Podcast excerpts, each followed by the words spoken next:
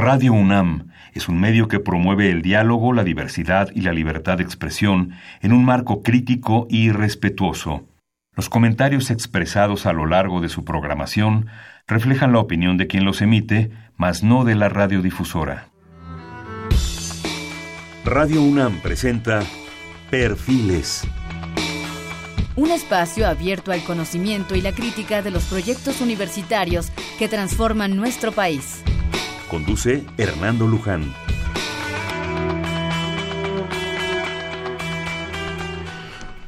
Ocho de la noche con cinco minutos aquí en la Ciudad de México. Los saludamos a eh, bienvenidos y bienvenidas. Los saludamos aquí desde la cabina de Radio UNAM en amplitud modulada. En Perfiles, un espacio donde conversan las mujeres y los hombres que día a día forjan nuestra universidad. A nombre del titular de este espacio, el maestro Hernando Luján, le saluda Jonathan López Romo. Y en esta ocasión sí hablamos con, con, con vamos a hablar con una mujer que día a día forja en nuestra universidad, pero yo creo que en lo personal y en el ámbito profesional ya es una amiga que también día a día forja nuestra universidad y también nos acompaña eh, en esta conversación un amigo que también forja cada día nuestra universidad. El día de hoy vamos a hablar de eh, don Antonio Vanegas Arroyo. ¿Quién es don Antonio Vanegas Arroyo? Pues fue un editor, eh, comenzó a trabajar en 1880 y se consolidó por su extensa variedad de estilos y formatos como las hojas volantes, cuadernillos, librillos, y se conjuntaron con aciertos lenguajes de la literatura popular y la gráfica. ¿Quién es Antonio Vanegas Arroyo? El responsable de que grandes artistas como José Guadalupe Posada, sea lo que sea hoy el Posada, la Catrina y eso, pero vamos a hablar más de este universo, pues gracias a este libro que se llama Colección bueno, vamos a decirlo como es. Colección Chávez Cedeño, Antonio Vanegas Arroyo, un editor extraordinario. Y para esta ocasión nos acompaña la doctora Mariana Macera, que es la coordinadora de este trabajo editorial. Ella es doctora en letras por la Universidad de Londres de Queen Mary and Westfield College. Ella estudió aquí en la UNAM la licenciatura de Lengua y Literatura Hispánicas en la Facultad de Filosofía y Letras. Y bueno, no, nada, el libro es un producto de, de, un proyecto que, muy bonito proyecto, que le agradecemos que lo tenga la UNAM, que es la literatura de, los impresos populares mexicanos. Ella está a cargo de un equipo de, especialistas y de estudiantes, de jóvenes estudiantes en el rescate y la edición crítica de los impresos populares. Y actualmente la doctora Macera es la coordinadora de la unidad de investigación sobre representaciones culturales y sociales de la UNAM Campus Morelia.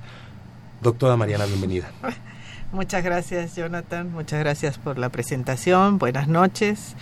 Pues para mí es un placer estar aquí, compartir con ustedes pues algo que nos apasiona tanto como es esta investigación sobre un gran editor que eh, sí podemos decir eh, estuvo o, fue una gran influencia para el imaginario eh, popular y cultural de la época de entre siglos, entre 1880 y su muerte en 1917. Así que pues venir a platicar de lo que hacemos y de, lo, de nuestros trabajos pues es muy enriquecedor y pues encantada de hacerlo aquí.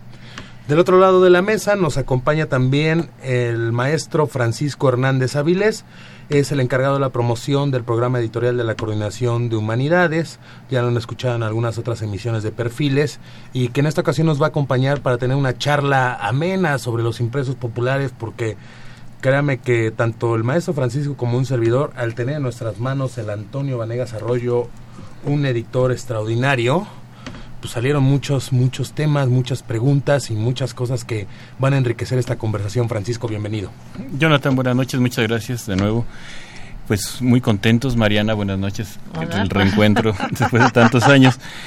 Pues muy contentos desde la Coordinación de Humanidades y el programa editorial, pues con esta nueva edición, con este nuevo libro que se ha presentado en estas semanas que es el, este libro maravilloso por su ilustración, por su hechura, por su contenido. La verdad es que estamos muy felices y hemos tenido excelente respuesta del público porque es un libro bello, es un libro que, que, no solamente da información de una época, sino que también es un objeto de arte.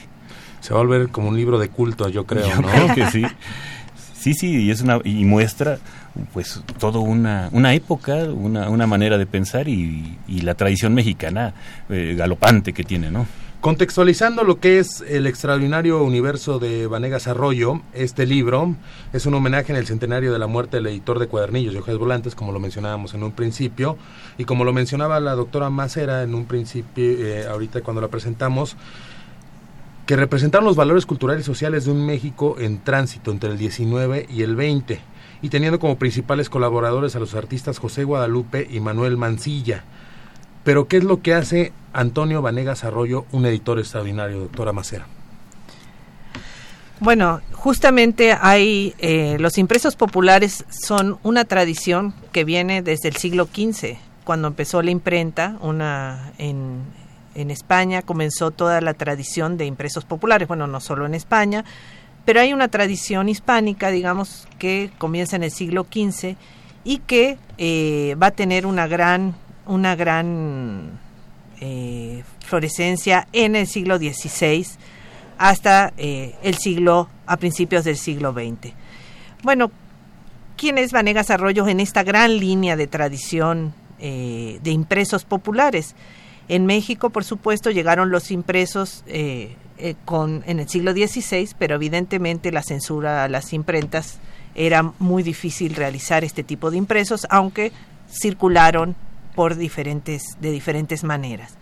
A nosotros nos interesó este Antonio Vanegas Arroyo porque es justamente un eh, capta este México de entre siglos y tuvo eh, en su imprenta trabajaron dos grandes grabadistas que es Manuel Manilla y José Guadalupe Posadas quienes dieron a esta tradición una un llegaron a su cima que luego va a decaer hacia el siglo XX. Entonces, eh, se consolida la tradición de impresos y en México, eh, gracias a, la, a lo perceptivo de, de Antonio Vanegas Arroyos, a su creatividad, a la creatividad de la gente que trabajó con él, ¿no?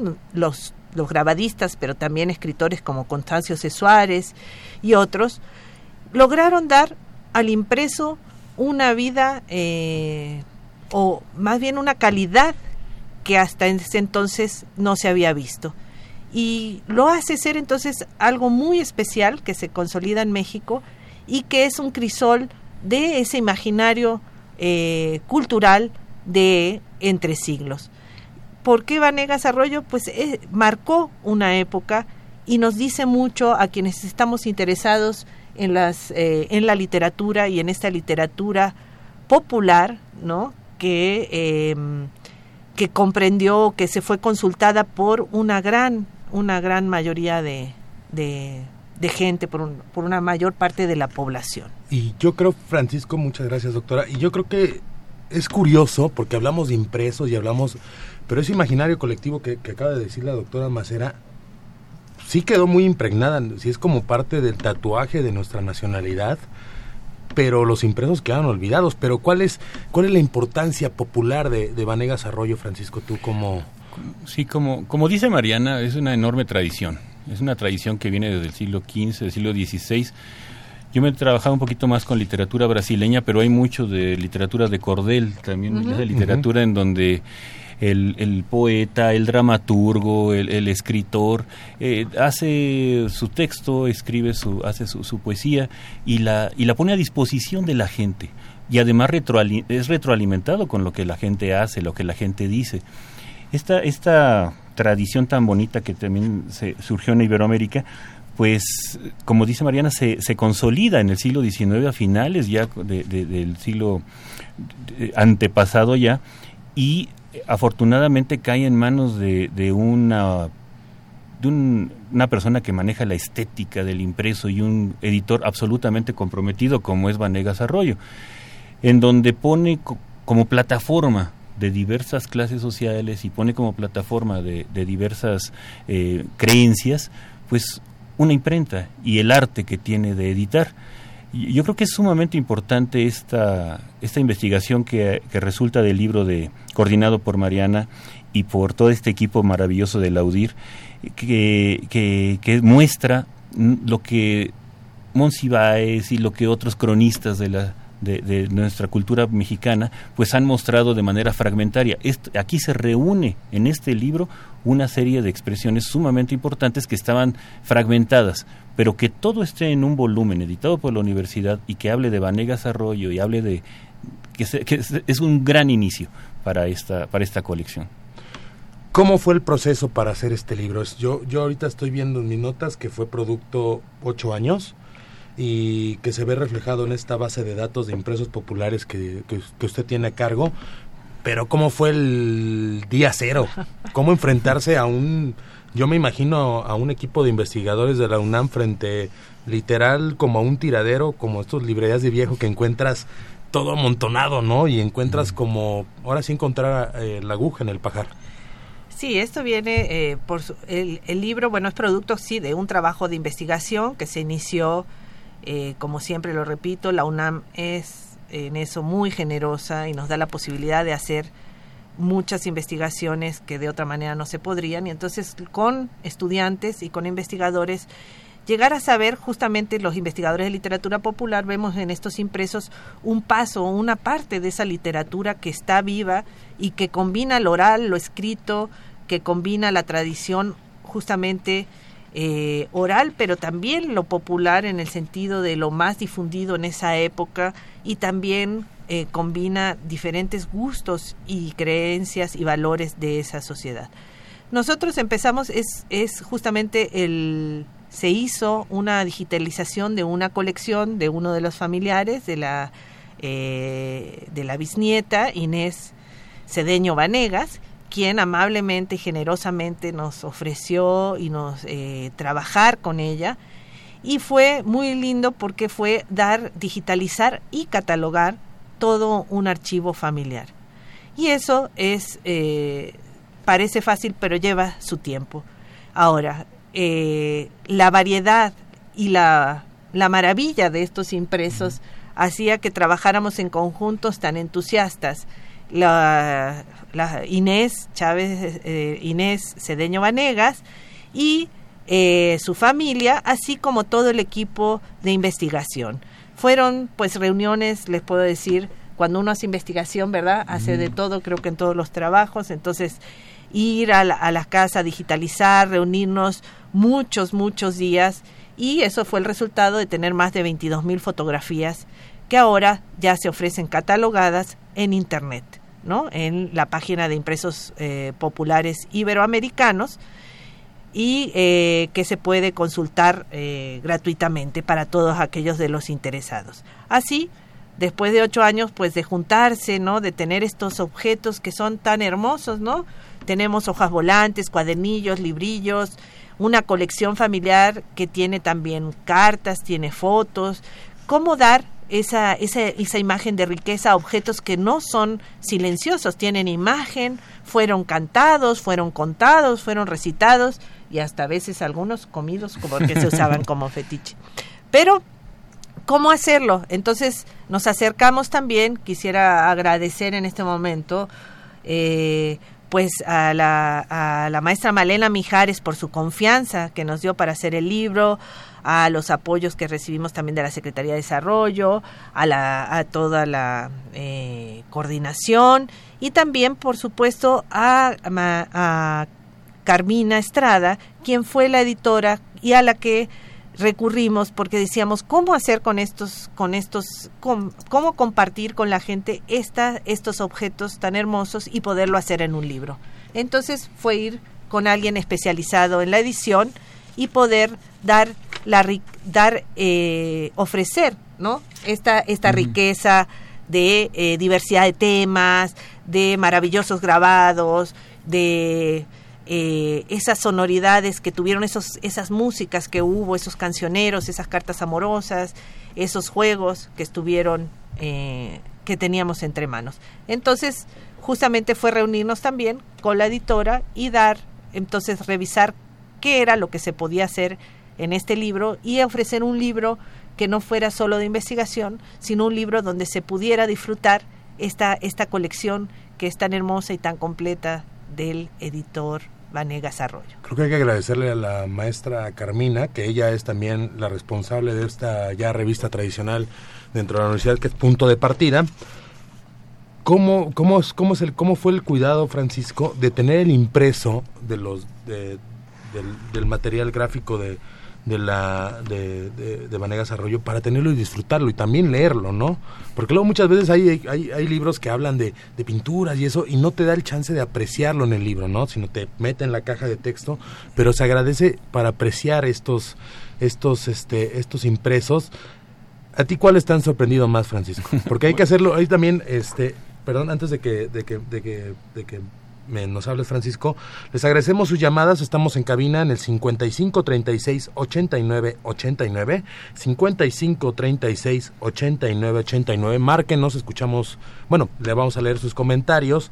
Ya tenemos aquí algunas llamadas, les agradecemos, pero si tienen algún interés, aprovechen que tienen aquí a una gran investigadora de la UNAM que está rescatando nuestra identidad y los sucesos de nuestra vida cotidiana. Entonces aprovechen para hablar de Antonio Vanegas Arroyo, un editor extraordinario. Pero tú al ver los impresos, Francisco, porque hemos hablado a lo largo de estas semanas al apreciar del libro, que si ya vimos este del Tigre de Santa Julia, que si ya viste este poemita, que si ya viste esta cosa, ¿a ti qué es lo que te ha cautivado como lector a este libro? Pues sí, retomando lo que dices y, y ahorita te digo cuáles son los que más me gustan, eh, nosotros como editores, pues sabemos la dificultad de editar a un gran editor, ¿no? Es decir, es un gran reto y, el, y lo que han hecho Mariana y el equipo de Carmina Estrada, de los diseñadores, etcétera, han llegado a un resultado magnífico. Es espléndido este libro. Es hermoso, fácil de leer, tiene textos y un contenidos absolutamente explícitos, eh, digeribles, eh, completos, co eh, concretos, etcétera. A mí yo crecí con estas con estas hojitas porque está, de alguna manera siempre quedaban en nuestros hogares algunas eh, si no quedaron los impresos quedaron los versos quedó la creencia quedaron las costumbres de los cuentos de la de las de los programas que aparecían ahí. A mí me, me interesaban un poco lo que lo que tiene que ver con Jesús Negrete el tigre de Santa Julia fusilado en la cárcel de Belén que es un personaje histórico y un personaje hecho leyenda en la Ciudad de México, ¿no? Y viene la hoja donde está, él aparece el fusilado ya el 22 de diciembre de 1910. Recuerdan a este personaje que, que, que finalmente, después de ser eh, un tremendo criminal, un asaltante, creo que en Gambrinos terminó eh, asaltando a dos personas, don Porfirio Díaz logró hacer una investigación importante, lo, lo, lograron su captura en una lo agarraron en como una el nopalera, lo agarraron al tigre de Santa Julia como al tigre de Santa Julia, ya le, ustedes pregunten eso si no tienen edad suficiente a, a sus mayores, uh -huh. ¿cómo es eso? Y, eh, y, la, y esto se resume en una hoja volante que se repartía y se reproducía por cientos o quizá por miles en la República Mexicana, sobre todo en la Ciudad de México. Y tú no dices, bueno, entonces eran, eran temas criminales, eran temas eh, tremendistas. En una, por una parte sí, pero también vemos que Vanegas Arroyo tenía cuadernitos de cocina, de costura, de cómo se criaban las aves, remedios por si te enfermabas, oraciones y, rezos para lograr algún buen fin. Había relatos que trataban de moralizar, recuerden ustedes que estamos en 1880 se interpretaban sueños, había guías adivinatorias, es decir, es una plataforma de cultura general de una época. Sí, sí nos impresionan mucho las, el, el, el, lo que sintió la gente en el terremoto de 1896 o, o, o la, la, el horripilantísimo suceso de una mujer que asesinó a sus padres y los descuartizó en la ciudad de Pachuca, etcétera, etcétera. Pero también tiene el texto al bicentenario, por ejemplo. Exacto. ¿no? Y, y después de celebrar el bicentenario, a las dos semanas textos a la entrada triunfal de Don Francisco y Madero. Y dígase también que el manual, el manual de cómo, de, de, la canción que tenías que cantar a la entrada de Francisco y Madero. Entonces vienen eso, vienen instructivos, vienen zarzuelas, vienen eh, cancioneros, canciones. Estaba, estaba, leyendo una canción que cantábamos en mi familia, la de A la orilla de un palmar, eh, hay una joven bella, su boquita de coral, sus ojitos dos estrellas. Eh, viene aquí También me gustó mucho uno, un poema que nos decían cuando éramos niños en la primaria, el Rin Rin Renacuajo. Salió una mañana muy tieso, muy majo, con su pantalón corto, corbata de moda, sombrero encintado y chupa de boda. Esto, aunque yo no lo leí, estuvo en las hojas volantes de Vanegas Arroyo. Son cosas que nos, nos pasaron nuestros abuelos, nuestros padres, y nosotros se los decimos a nuestros hijos. La CEP hizo un trabajo importante al recuperar algunos de estos materiales en los años 80 y pues revive y se retroalimenta. Yo creo que este tiene es una antología para todos, el que le interesa el teatro ahí hay, hay textos, el que le interesa el juego de la oca, por ejemplo, hay un juego magníficamente ilustrado de José Guadalupe Posada, que da incluso es la portada del libro, del material, y este y bueno, pues pues si eres gente de historia te interesa, si eres gente que el diseño te interesa el libro y si eres gente que sencillamente quiere entretenerse, pues puedes leer este libro. Eso está divertido y ahorita me quedo, me quedo con la imagen. Es que, ¿sabes qué? Es muy divertido y yo creo que ahorita muchos que nos estén escuchando que tal vez venga de regreso de la oficina y eso ya es muy común. Y es lo que hace Antonio Vanegas, un editor extraordinario. Porque a partir de una nota, que es la detención de un horrible criminal, así empieza, me lo imagino como, como con narración, este, lo del tiro de Santa Julia, pero a partir de un impreso o una difusión popular, no estamos hablando de las grandes élites porfirianas, sino la gente de calle, la gente de pie, todo resultó en esta frase de que te agarraron como el tigre de Santa Julia. Que si alguien nos marca en el 55, 36, 89, 89, nos diga qué significa que te hayan agarrado como el tigre de Santa Julia y otras frases que puede rescatar Antonio Vanegas, o sea, responsable el Antonio eh, Vanegas Arroyo, es lo que hace divertido este, a, este, a este editor. usted, doctora, se enfrentó a, yo, creo que montones y montones de impresos, pero usted cuál recuerda más? Que esté en el libro. Así que le marque. Pues son muy interesantes todos, ¿no? Las desde las bueno, me encantan las calaveras, me encantan los cancioneros, me encantan tenemos de toreros, tenemos los notables y de, los sucesos. Quizás eh, ahora por recordar, bueno, los cancioneros son lo que más eh, he trabajado, ¿no? Y entonces tenemos ahí algunas portadas de diversos cancioneros que en este caso, eh, por ejemplo, el de, la, el de las bicicletas o canciones de letras modernas para... Eh, los anuarios. Los anuarios, que son las nuevas golondrinas, ¿no? Todos estos cancioneros que salían año tras año y que recuperaron en sus hojas no solo canciones tradicionales, sino las canciones que estaban de moda en los en los teatros recién inaugurados teatros de tandas populares no las zarzuelas que venían de España a pesar de que algunas de 20 años de antigüedad, pero que se seguían poniendo en los cancioneros como con esa típica eh, nota de venta que tenía la literatura de Cordel, que era novísimas canciones o canciones modernas para cantar en cuando muchas veces se repetían los repertorios o se hacía, pero había que vender un producto nuevo, ¿no? Que la gente lo quisiera. Y eso es muy interesante en esta literatura que está muy atenta a su público, ¿no? Es una literatura que trabaja con su público y que eso esa, esa percepción que tiene eh, Antonio Vanegas Arroyo, sí de, de comercial, pero también de tener un, un, pulso de lo que era su público, ¿no? Entonces estos fusilamientos, estas hojitas se repartían al principio, cuando estaban los fusilamientos, se repartían las hojitas sobre lo que iba a ser el fusilado. Y como decía este Arturo Espinosa, muchas veces la gente, ¿no? En ese momento estaba el, el periódico imparcial en su, en su auge, en su apogeo, había muchas eh, tirajes de diferentes impresos, pero estos captaban, por su forma de decir, eran los que captaban a este a este público, ¿no? Un público que no solo se limitó a los estratos o a las clases marginales, sino que pasó, como decía Francisco, pues hubo un imaginario que que se fue más allá, ¿no? Entonces tiene raíces largas y también tiene muchos elementos de esa novedad que había de ese, de ese México de entre siglos y también muchas cosas que quedaron y que nosotros seguimos cantando y que captó ¿no? en, ese, en ese momento. Yo diría, no sé, ahora que estuvimos hablando hace un poquito antes de entrar al programa, que era muy divertido el, el entre todos, ¿no? Eh, hay, por ejemplo, uno por decir, el de las bicicletas, ¿no? Que decíamos justamente cuando cuando llegan las bicicletas a México se pone, se hace un cancionero que se llama Las Bicicletas, que tenemos la portada en el libro, y se, es una polca y eh, se canta, ¿no? Hay una versión, Vanegas Arroyo pone una versión que no es exactamente la canción original, pero como parece que se la aprendían de memoria y luego la escribían, porque evidentemente los cancioneros eh, pocas veces se ponen los autores, ¿no? Y creo que más importante era que la gente saliera con este artefacto poético completo, ¿no? Te hacía recordar todas las canciones de, de la época, lo podías tener en tu casa, lo podías llevar, lo podías compartir y leer, en fin.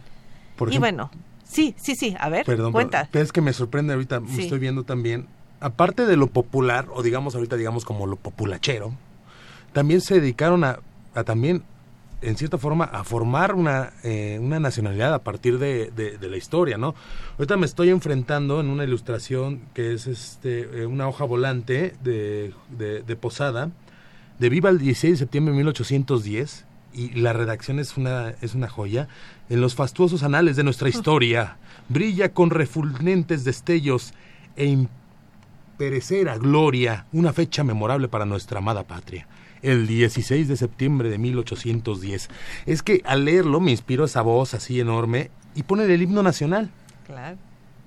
Porque es que una vertiente era muy patriótica y muy conservadora, ¿no? Como dice eh, Francisco, ¿no? Cantaba, claro, era patriótico y conservador. Era patriótico y, al que le tocaba le cantaba. En realidad eh, buscaba su público, como decían, el, según el sapo es la pedrada.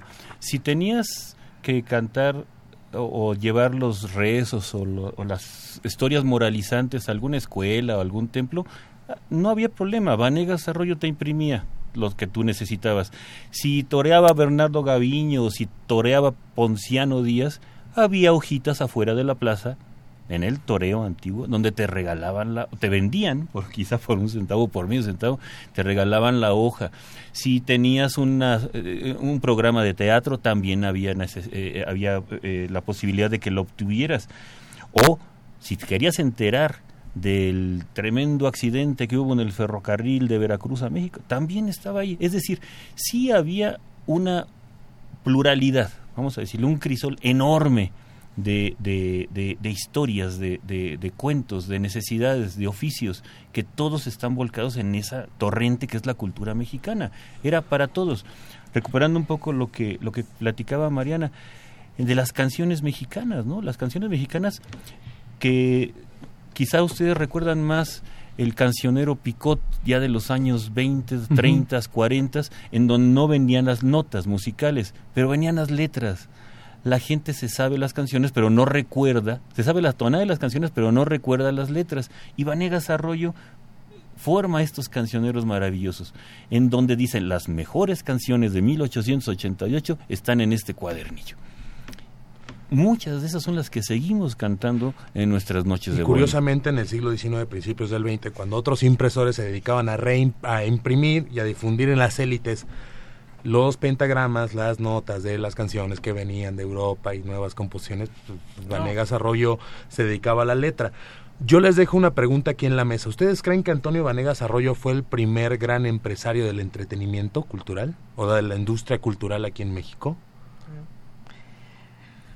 Porque estamos hablando, estamos hablando, es, que estamos hablando de una variedad de temas. Claro. O sea, yo lo estoy viendo, digamos, por ejemplo, más al siglo XX que tenía había opciones de canales de televisión, de revistas. Actualmente, pues bueno, tenemos una saturación de opciones en, en, en, diversas plataformas digitales.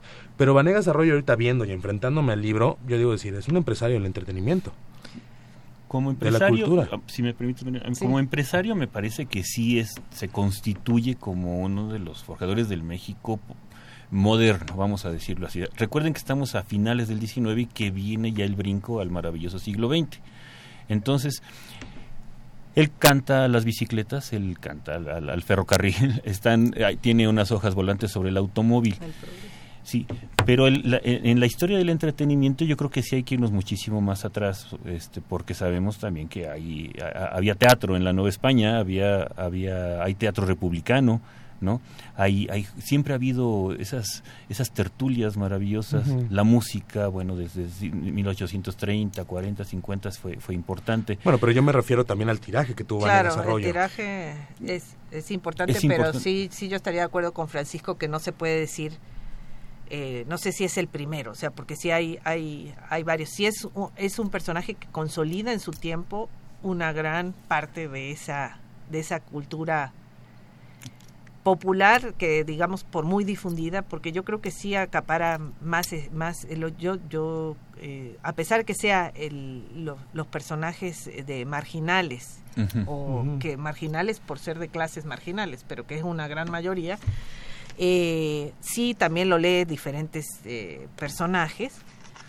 creo que también estaban los, los, empresarios de los teatros y los ah, ahora por variedad, claro, por variedad, porque acuérdense que empiezan los, los justamente los primeros cinematógrafos, o sea, hay una serie, eh, él sabe como en ese mundo, digamos, sí justamente se consolida un equipo que lo hace muy especial y que él creo que lo logra ese trabajo, justamente lo que yo llamé en algunos de mis artículos, es ensamblaje, que es como coordinar todos estos procesos que son para, para hacer un impreso, ¿no? Desde el que escribe, el que se acuerda, el hacer la hojita, el, que lo recita, el papel, el que lo recita, la que encuaderna el libro que cosía, que era la, muchas veces la esposa. O sea, es todo un proceso que ha involucrado a un montón de personas y que creo que, que sí, sí se divulgó muchísimo y los se llegan a, decía eh, una investigadora Elisa Speckman, ¿no? Se llegan a imprimir en el año 250 mil, ¿no? O sea, entonces hay que decir, aparte Varnegas no solo llega a la Ciudad de México, sino que vende al exterior, vende en Texas, vende, o sea,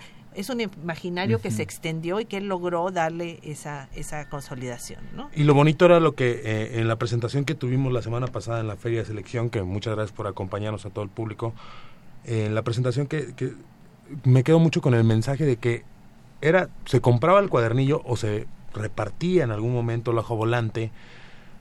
Y pues mucho no era no era un México con un nivel de educación o de lectura o sea si era un México rezagado todavía en, en ese tipo de, de, cuestión. Y era la comunicación oral era la lectura. O sea y, lo que me hace muy bonito lo que y, por eso me, me atreví a decir Antonio Vanegas es como de los primeros grandes del, del, entretenimiento, digamos, o de la industria cultural, como quien dice, es esta, es, es esta hojita volante de la destrucción del mundo el día 13 de noviembre de 1899. Ahí ya captas, ¿no? O sea, como clase de periodismo básico es la destrucción del mundo el día 13 de noviembre de 1899 y, y empieza, los cometas son astros orabundos que describen, o sea, empieza a describir dentro de un imaginario, dentro de una historia que puede ser el fin del mundo, a la gente le educas qué es un cometa y cómo es el fenómeno. Claro. Sí, es, es, tiene esos temas porque el fin del mundo y hay temas y motivos que se repiten desde eh, lo, lo, lo, interesante de Vanegas es que sabe conectar toda esa tradición de literatura de cordel y volverla novedosa, ¿no? Y la gente compra una y otra vez pero yo creo que es como esto de saber lo que vas a comprar y saber de anticipado qué te van a decir, pero el gusto es comprobar que ahí sigue y, y juegas el juego de lo que ya sabes. Pues, juegas el juego de lo que ya sabes. Ya sabes que toreó Ponciano Díaz y ya sabes que triunfó. Bueno, vamos a leer los versos que se hicieron sobre la corrida maravillosa que hubo en el toreo. Y también hay algo que se nos está pasando. Tú te referías a que es un educador. También, claro en, en, la historia y muestra de la literatura infantil de Mario Rey, que, editada en, aquí en SM, eh, menciona que Vanegas Arroyo eh, eh, empieza con, a recopilar las primeras obras de teatro infantil. Hay coplas, hay cantos a los niños. Es decir, estamos en una época en que no había mucha literatura para niños. Vanegas Arroyo sí llegó, o hubo un intento en un segmento de su producción, a los chiquitos que eh, querían la hojita en papel de china muy bonita, de colores, ubiquen, recuerden ustedes papel de china rojas, verdes, naranjas maravillosas, y que este pues los, lo, repartían no solamente a los adultos que, lo, que los, los que lo adquirían, sino también a los niños de la familia, ¿no? Y ahí está el imaginario infantil. Hay una primera literatura para niños en Vanegas Arroyo. Que son los dos, los dos públicos ¿no? que están surgiendo y que está el público femenino, ¿no? Al que él le dedica, ¿no? Por ejemplo, las, las, las dedicatorias son en sí, ¿no? Con la más dulce satisfacción tengo el honor de dedicarles la presente colección de canciones, la cual comienza con la de las bicicletas. Tanto en esta como en las anteriores he procurado coleccionar lo que más he creído en nuestro agrado delicado gusto. Y es dedicado a las señoritas, ¿no? El público femenino y el público de niños. Pues bueno, vamos a hacer un breve puente musical, respetando el formato de este programa en perfiles. Nos acompaña la doctora Mariana Macera, el maestro Francisco Hernández Avilés, en el micrófono su servidor Jonathan López Romo, y estamos hablando de este libro, Colección Chávez Cedeño, Antonio Vanegas Arroyo, un editor extraordinario.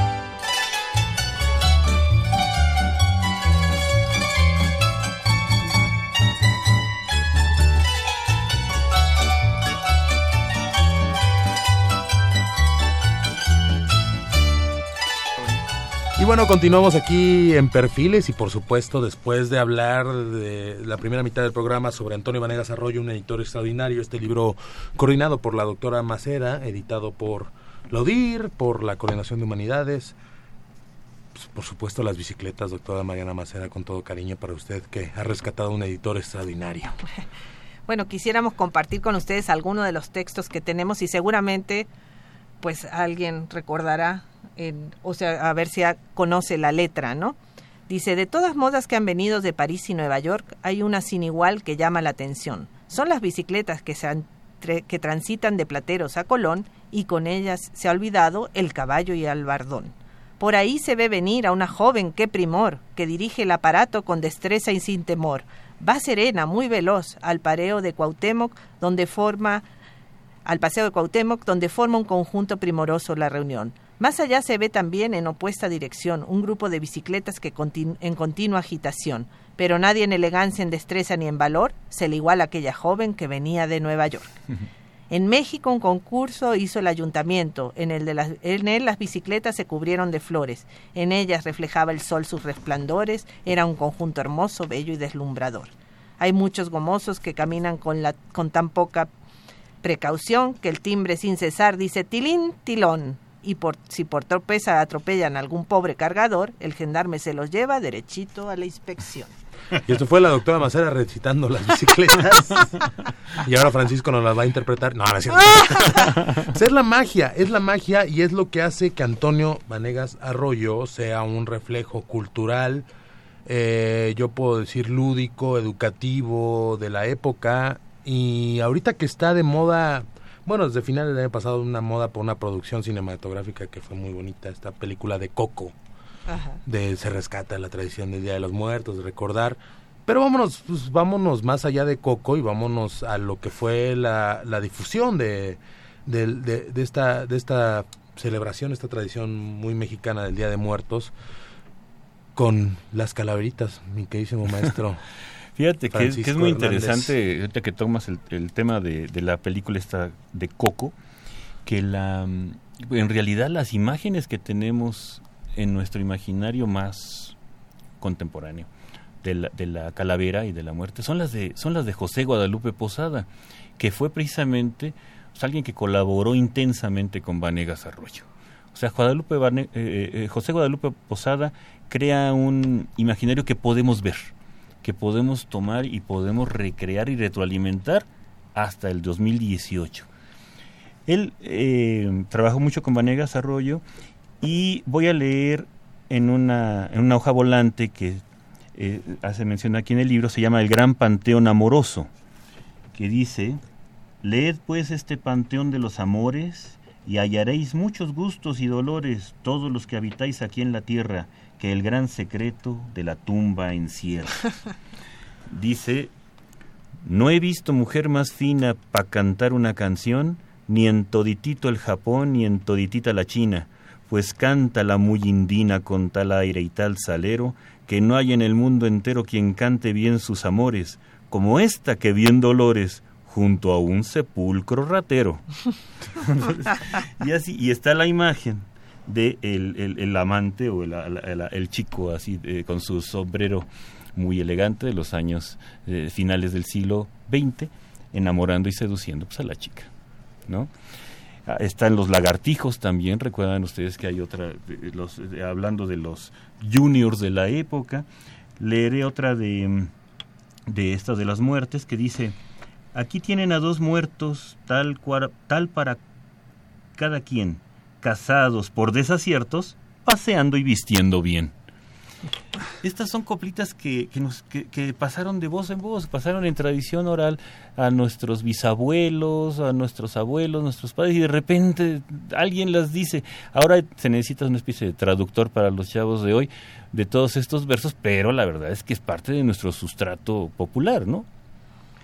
Claro, yo creo que tiene tradiciones, ¿no? Eh, Vanegas pues vendía, mucho de su imprenta fue de devociones, ¿no? Que fue muy importante, tenemos eh, las oraciones, los novenarios, las visitas, eh, hay imágenes, pero también tenemos todos estos como hablábamos, noticiosos, que era traer una noticia. Cuando se habla de noticioso, finalmente pueden ser varios sucesos que se caracterizan así, pero que a lo mejor no era de última hora, pero era, por ejemplo, los milagros, también tenían estos sucesos que abarcan el lo maravilloso cristiano, como se ha hablado, esto, todos estos personajes sobrenaturales, donde se destaca la Virgen María, el diablo, por supuesto que tenemos unos grandes grabados, ¿no? de, posada, haciendo sus correrías, el... Eh, en fin, tenemos muchos eh, y diversos eh, temas, ¿no? Es es literatura y periodismo al mismo tiempo, ¿no? Porque sí te pueden dar la nota que por, quizá ya la, habías leído en el imparcial, la nota formal, la nota periodística, pero era más interesante leerla en Vanegas Arroyo.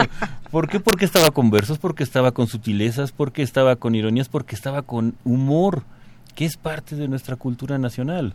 Lo que ya después a la segunda mitad del siglo XX era lo kitsch. ¿No?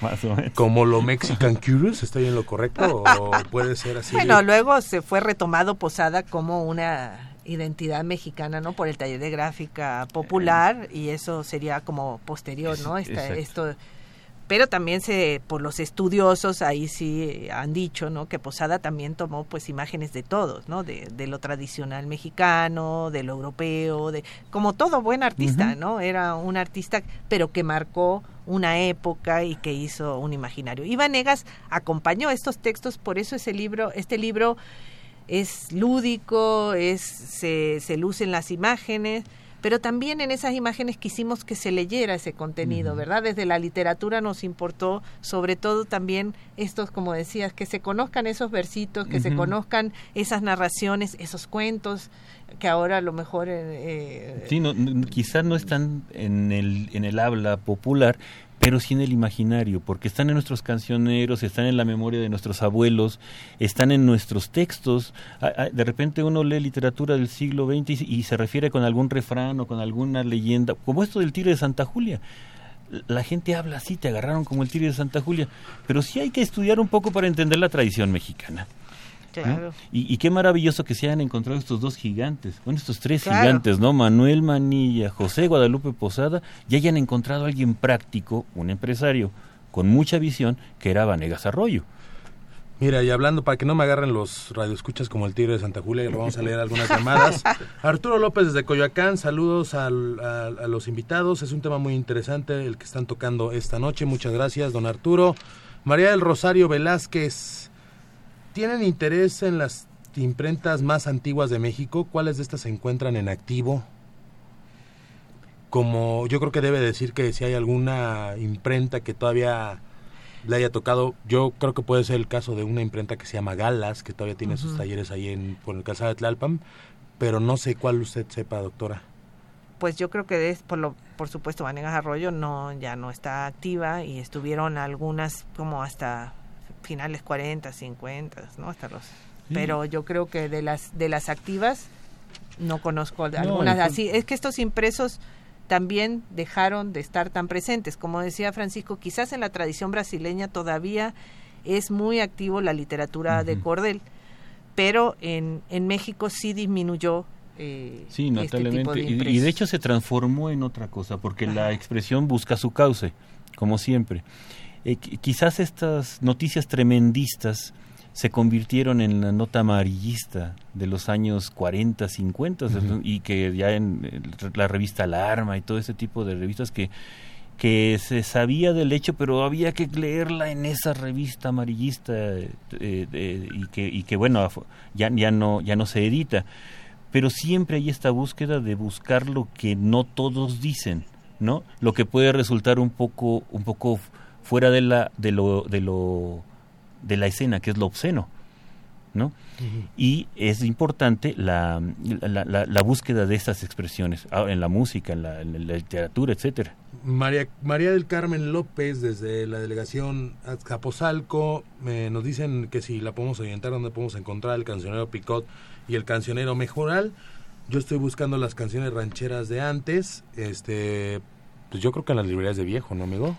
¿O ustedes han encontrado algo parecido, doctora? no, no hemos encontrado porque son un poquito después, de, las fechas. Nosotros quisiéramos aclarar que trabajamos justo hasta principios del siglo XX y, nos vamos a extender algunos años, pero no muchos.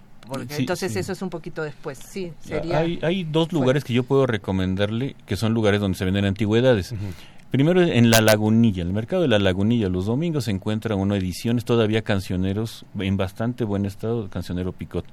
Y también los domingos en sobre Avenida Cuauhtémoc, muy cerca de la calle Álvaro Obregón, ahí hay un mercado de antigüedades en una plaza y este, varios editores o varios coleccionistas también intercambian no solamente cancioneros Peacock, sino revistas de los años 20, 30 de, de, la historia de México. Yo creo que aparte de las librerías y de esto, también acérquense a los abuelitos, a los viejos. Claro, eso sería bonito que comentarle a la, a la gente mayor que pudiera eh, conocer algunas de estas canciones. De hecho, podemos regalar algún libro a quien conteste algunas de las preguntas. Pues bueno, Vamos a hacer una cosa. A mí que me. Yo les disparo el libro. Ah, muy bien, literal, literal, literal, literal, A la llamada, este, vamos, a, vamos a tener un ejemplar de, de Antonio Vanegas eh, Arroyo. Ya están agarrando los, aquí nuestros invitados. Vamos a tener un ejemplar a partir del día, yo vamos a decir, del día miércoles, de este miércoles 23 de mayo, a partir de las 10 de la mañana en la Casa de las Humanidades, ubicada en Presidente Carranza 162 en nuestra librería, eh, ubicada de nuevamente, les repito, en Coyoacán, en Presidente Carranza 162, un ejemplar de este libro de Antonio Vanegas Arroyo, un editor extraordinario, coordinado por la doctora Mariana Macera. Eh, y bueno, ya la última llamada, porque ya se nos está comiendo el tiempo. Yo creo que ya con eso. José Amor López, da más rápido la anécdota. Miren, eh, tuve un amigo, no vamos a decir el nombre, aquí en San Álvaro, donde estaba la Facultad de Química. Su papá era militar o policía de alto rango, era una autoridad de alto rango. Un día estaba por la zona de Tacuba cuando aún había magueyes y terracería. Este señor siempre andaba armado, pero esa vez se detuvo para ir al baño y se quitó la pistola y los cartuchos. Al ir al baño eh, fue ahí que lo tomaron por sorpresa, así como al tigre de Santa Julia. Exactamente. Ah, eso era. Ah, pues, pues, pobre, ¿no? tenemos, tenemos ya, se nos está yendo el tiempo. Eh, doctora Macera, ya, una última. Sí, quisiera nada más, eh, como el libro, hay que decir la gente que participó en este libro, sí me gustaría decir, el libro está constituido, sobre todo es un libro, como dijo la editora Carmina Estrada, pensando en las imágenes, pensando que ustedes los disfruten, que se puedan leer, pero también está, como quisimos hacerlo también eh, con Inés Chávez Cedeño, con Inés Cedeño Vanegas, perdón, que eh, ella recordara. Entonces comienza el libro con unos recuerdos de Inés en una entrevista que hizo Edith Negrín. Tenemos otro, otros artículos que son a partir del que se dice entre la tradición y la innovación, Antonio Vanegas Arroyo, un impresor extraordinario que participan los eh, eh, del equipo de impresos populares iberoamericanos, Briseida Castro Pérez, Ana Rosa Gómez Mutio, Grecia Monroy Sánchez, Adriano Olvera Hernández y yo. También tenemos dos artículos que agradecemos ampliamente a la investigadora Elia Emma Bonilla Reina, quien también fungió como asesora en la investigación, que se llama Antonio Vanegas Arreyos, el impacto de un editor popular en el porfiriato. Y también agradecemos muchísimo la participación del coleccionista Mercurio López Casillas, quien nos habla de todo este esta estas técnicas de mercadotecnia que tenía Vanegas Arroyo, quien detrás de los cancioneros y demás tenía sus eh, hacía su propia comercialización y se llama Bonitos y Nuevos Cuadernos a precios sumamente módicos, la publicidad en los impresos de Antonio Vanegas Arroyo. Quisiera, eh, quería dar un poquito para que conozcan y, eh, y que encuentren, así como nosotros nos hemos realmente divertido, apasionado, comentado, ¿no? Cómo se genera, digamos, esto se acuerdan, ¿no? De un poco de las, quizás también de esta estética de, de, Vanegas pasa después a las monografías de las papelerías. también les quisiera encontrar, por ejemplo, si uno va a comprar oraciones a los mercados, te encuentras la oración del ánima sola, que es también con un grabado de posada todavía. En fin, encontramos que ha sobrevivido en diversos lugares y creo que buscar cómo ha sobrevivido quizás en la radio, quizás en otros medios, también este tipo de narraciones que venía con, con Vanegas de notables y asombrosos sucesos. Pues ya escucharon ya todo el menú, ya completo y concreto de la doctora Macera de esto que este gran menú y este gran buffet que es este libro de Antonio Vanegas Arroyo. Francisco Hernández Avilés, ya avisos parroquiales, ¿dónde pueden encontrar este libro y otras novedades editoriales de la coordinación? ¿Dónde vas a estar, Muy amigo? Es un libro que acaba de salir, entonces vamos a hacer esto en la el, día de mañana empieza en la Facultad de Estudios Superiores Acatlán la gran venta general del libro UNAM. Vamos a estar en carpas ahí, busquen los libros de la Coordinación de Humanidades y ahí vamos a tener el libro de Antonio Vanegas Arroyo. Esto es en la FES Acatlán, toda la gente que vive al norte, con todo gusto les podemos hacer un descuento porque es un precio universitario. Y en el sur, en la Casa de las Humanidades, en Coyoacán, Presidente Carranza 162. Ahí va a estar nuestra librería itinerante, Clementina Díaz y Dobando, para que la conozcan y personalmente pues va a estar nuestro maestro Francisco Hernández Avilés recomendándoles todas las bellas, bellas ediciones. Muchas gracias, doctora Mariana Macera. Esperamos regresar para conversar. Muchas gracias y yo creo que nada más decirles que, que vean el libro, que ahí, ahí está. El, el libro que vamos a, regalar va a ser para quien nos pueda cantar unos versitos. Yo creo que nos pueda cantar unos versitos. Es que siguen las llamadas, les agradecemos a todos las llamadas. Este, yo creo que les vamos a hablar por teléfono al ganador o a la ganadora del, del libro de, de este ejemplar de, de Vanegas Arroyo. Eh, pues es que se nos acaba el tiempo, ya nos comieron el tiempo. Bueno. el tiempo.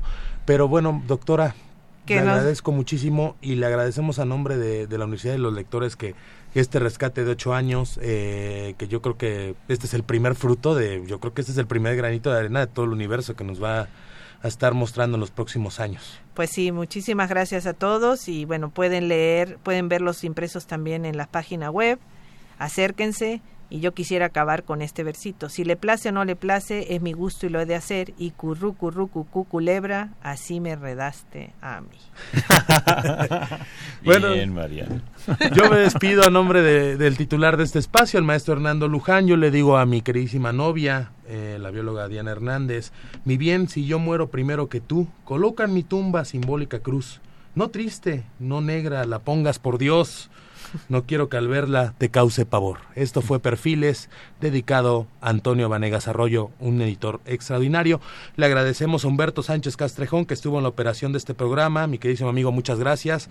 A mi queridísima amiga Rocío García Rocha en la producción. Y también agradecimiento especial a Daniela López, que es encargada de la difusión del Audir, que también nos ha apoyado en esta realización de este programa. Esto fue Perfiles. Les deseamos una excelente noche.